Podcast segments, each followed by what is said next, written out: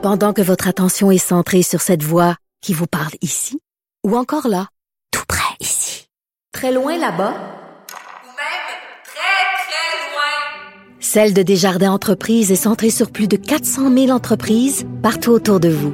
Depuis plus de 120 ans, nos équipes dédiées accompagnent les entrepreneurs d'ici à chaque étape pour qu'ils puissent rester centrés sur ce qui compte, la croissance de leur entreprise.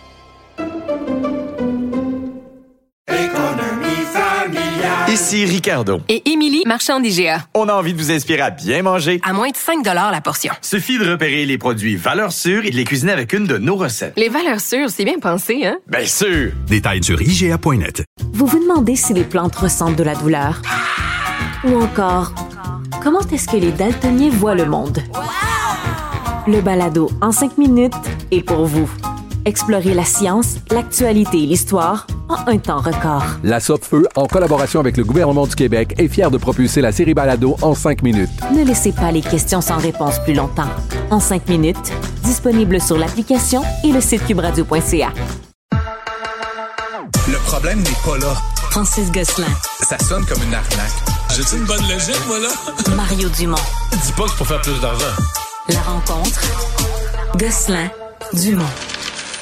Bonjour Francis. Salut, Bonne Mario. nouvelle en marge de ce qu'on appelle la filière batterie. Un joueur québécois qui a des nouveaux amis? Des nouveaux amis, puis euh, je suis euh, allé fouiller parce que je me suis dit, bon, encore une affaire euh, de subvention euh, publique à la filière batterie. Ben non, en fait. Euh, Nouveau Monde Graphite, là, qu'on connaît, Oui. qui opère une mine et une usine d'assemblage, euh, ont euh, donc annoncé aujourd'hui avoir reçu euh, coup sur coup le deux euh, investissements de deux joueurs vraiment importants dans la filière batterie, là, dans la filière du transport, euh, l'électrification des transports. Donc, euh, à quelques heures d'intervalle, le General Motors ont annoncé avoir euh, investi ou enfin, avoir l'intention d'investir 25 millions de dollars. Mais si les choses vont bien, ils vont rajouter 125. Mais donc, ils prennent des parts dans le Ils Nouveau prennent Monde des Graphite. parts dans la mine. Là. Écoute, j'ai pas décortiqué là, toutes les inks là, qui se parlent, mais grosso modo, ils mettent quand même 25 millions d'argent frais dans le- la portion exploitation de la mine et dans l'usine également. Et de, comme je disais quelques heures plus tard, c'est Panasonic. Panasonic, comme tu le sais peut-être, Mario, qui est le partenaire principal de Tesla, qui est quand même un joueur important dans la fabrication de batteries pour les véhicules électriques, a aussi annoncé un investissement parallèlement de 25 millions. Lui aussi a sorti euh, ce que si certaines conditions sont remplies, il y a une phase 2 qui elle serait de 150 millions. Donc grosso modo, là, on apprenait aujourd'hui comme 325 millions d'argent privé investi là-dedans. Puis donc je suis allé faire mes petits devoirs comme je te dis. Grosso modo, ce que j'ai pu trouver c'est qu'à date, un Nouveau Monde Graphite a reçu 3,6 millions de subventions. C'est comme s'il manquait des zéros là, par rapport à ce qu'on a l'habitude. c'est peu. C'est très peu par rapport aux Mais eux, ils milliards. sont, ils sont vraiment dans le secteur minier. Là. Ben, ils sont dans le, mi- dans le minier. Ils mais en- amènent les minéraux nécessaires à la fabrication. Et des- ensuite, ils fabriquent une partie de ce qu'on appelle l'anode. Là, je veux pas faire de la grosse théorie scientifique, là, mais dans une batterie de char là, ou n'importe quelle batterie, il y a une anode et une cathode. Donc, ils fabriquent avec ce, ce, ce matériau-là, le graphite, là, une partie de l'anode. Et donc, euh, essentiellement, ce que ce que disent ces deux grands joueurs-là, GM et Panasonic, c'est qu'on va en avoir besoin. Beaucoup des d'anodes. beaucoup d'anodes dans les prochaines années. Et donc, essentiellement, ces entreprises-là, ils sécurisent un approvisionnement. Euh, ce qu'a dit le président de l'entreprise aussi, Mario, c'est que euh, ces entreprises-là qui sont des géants, là, GM, Pana- Panasonic, euh, ils veulent pas avoir euh, 42 fournisseurs. Là, ils veulent avoir un Ouais. ou deux ou Parce trois. que euh, Euh, les montants que tu nous as nommés, 25 millions, puis un autre 25, Ouais. c'est des gros chiffres pour Nouveau Monde Graphiste qui les reçoit, mais pour GM Ah, qui les verse. C'est après la virgule. tu sais. Mais essentiellement, c'est une manière de sécuriser l'approvisionnement. Puis, euh, encore une fois, il persiste de l'incertitude sur le rythme auquel euh, tout ça va progresser, l'électrification. Mais on sait que ça va progresser, mais est-ce que ça va être 40% ou 30% ou 20% ou 50% de croissance? Mais une chose est certaine, c'est qu'il va falloir y avoir euh, de ces matériaux-là. Et donc, on a un joueur euh, québécois de premier plan qui reçoit comme une forme de, je sais pas, de tampon, là, de validation. Donc, c'est une très, très bonne nouvelle. Puis, encore une fois, tu sais, Mario, juste, je suis content que ça soit pas encore une annonce de subvention. Tu sais, que ça soit comme finalement le Privé. privé s'y met, c'est du vrai argent qui vient acheter des biens et des services euh, fabriqués ici. Donc, ça confirme la thèse qu'il y a quelque chose qui est en train de se passer. Le gouvernement aussi, c'est du vrai argent, c'est juste, c'est le nôtre.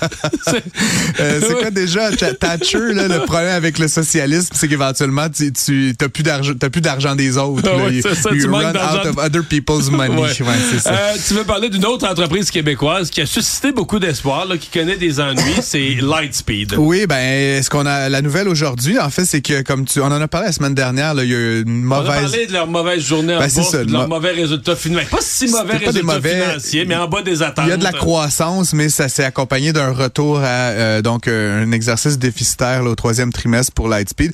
Euh, L'ancien, euh, je sais pas comment ça se traduit, le chef des revenus, là en anglais on dit Chief Revenue Officer, qui était là depuis 2012, avait remplacé le fondateur Dax da Silva, était devenu PDG euh, en 2019-2020. Euh, il a donc veillé là euh, sur l'entreprise depuis quelques quelques temps. Euh, C'était une période un peu particulière, bon, évidemment la COVID, le Mario, on, on se l'imagine bien. Ouais, toutes les entreprises technologiques ont grimpé en bourse, mais ridicule en 2021. Eh, Exactement. Puis l'autre affaire, c'est que le, le- le prix avait déjà commencé à chuter là, de Lightspeed. Il y avait des doutes sur sa stratégie. Donc, il est arrivé un peu à un moment difficile, là, M. Chauvet, donc le, le- le PDG sortant. Euh, L'action se valait à 46 Sous son règne là, relativement court, d'environ deux ans et demi, euh, l'action a chuté de moitié. Là. Donc, tu sais, c'est sûr que comme PDG, ça, ça augure mal. Mais ce qu'on dit, c'est qu'en fait, juste avant ça, M. Da Silva, puis avec l'aval du board, là, avait, avait fait tout plein d'acquisitions. Donc, le rôle de M. Chauvet, ça a été essentiellement d'un peu de remettre du ménage là, dans toutes ces petites business qui avaient été achetés aux quatre coins de la planète. Et donc, c'était un peu un mandat ingrat. Bref, il quitte aujourd'hui. Je pense qu'il peut quitter la tête haute. Et Mais là, donc, l'ancien revient. revient donc Dax Comme da chez Silva.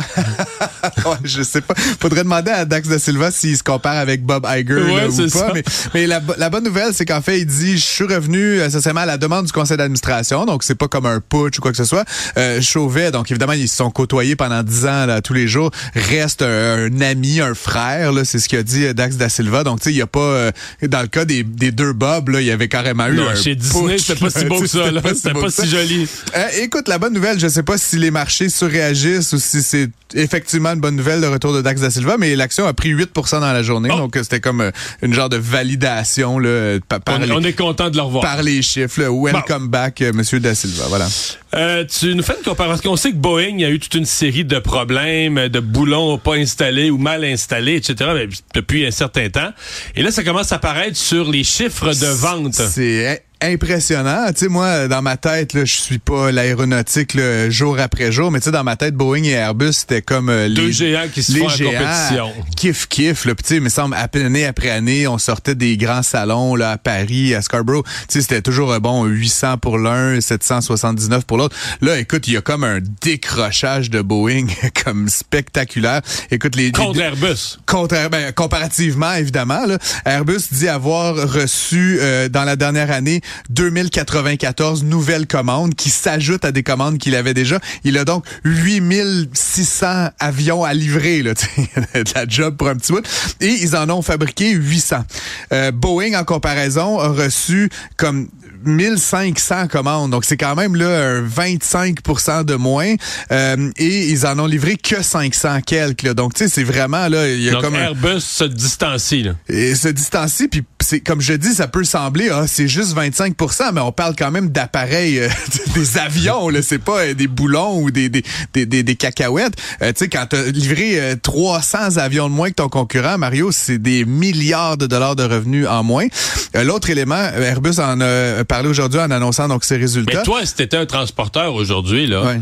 T'achèterais-tu des Boeing Max? Ben, tu sais, je- pense que ça passe sous le sens, Mario, puis même les transporteurs américains, tu sais, Buy American avec la grande fierté, on l'a vu, là, certains présidents United Airlines qui se disent, tu sais, je, je, je, je peux plus, Je vais acheter du pas, Airbus, c'est ouais. pas que je veux ou je veux pas, c'est pas que c'est un avion, tu sais, mais, Mais si t'es un transporteur qui est ni français, ni, euh, tu t'es asiatique, maintenant, t'es ben- ni français, ni américain, tu t'en fous, c'est sûr que tu vas dire... C'est assez euh, évident, puis c'est ce qu'on voit dans les chiffres. Là. Puis tu sais, ça, c'est les chiffres de 2023, mais la crise, Mario, la, la- la troisième crise là, de qualité de, chez Boeing, elle vient de commencer. Donc là, il faudra voir les chiffres de 2024. Mais moi, à mon avis, le carnet de commande des 737, MAX 8, MAX 9 vont s'effondrer. Là. Je veux dire, comme tu dis, le, le- le Thaïlandais, le Népalais, le, le Myanmar, là, ils vont plus vouloir de ces appareils-là du tout. Là, Tu sais, donc, euh, c'est certain que ça augure C'est- très mal. C'est drôle parce que, tu sais, à la base, on dit que l'erreur chez Boeing, le- le- la finance a pris le dessus sur l'ingénierie, là, tu sais, sur la, la- la qualité de produit. Ouais.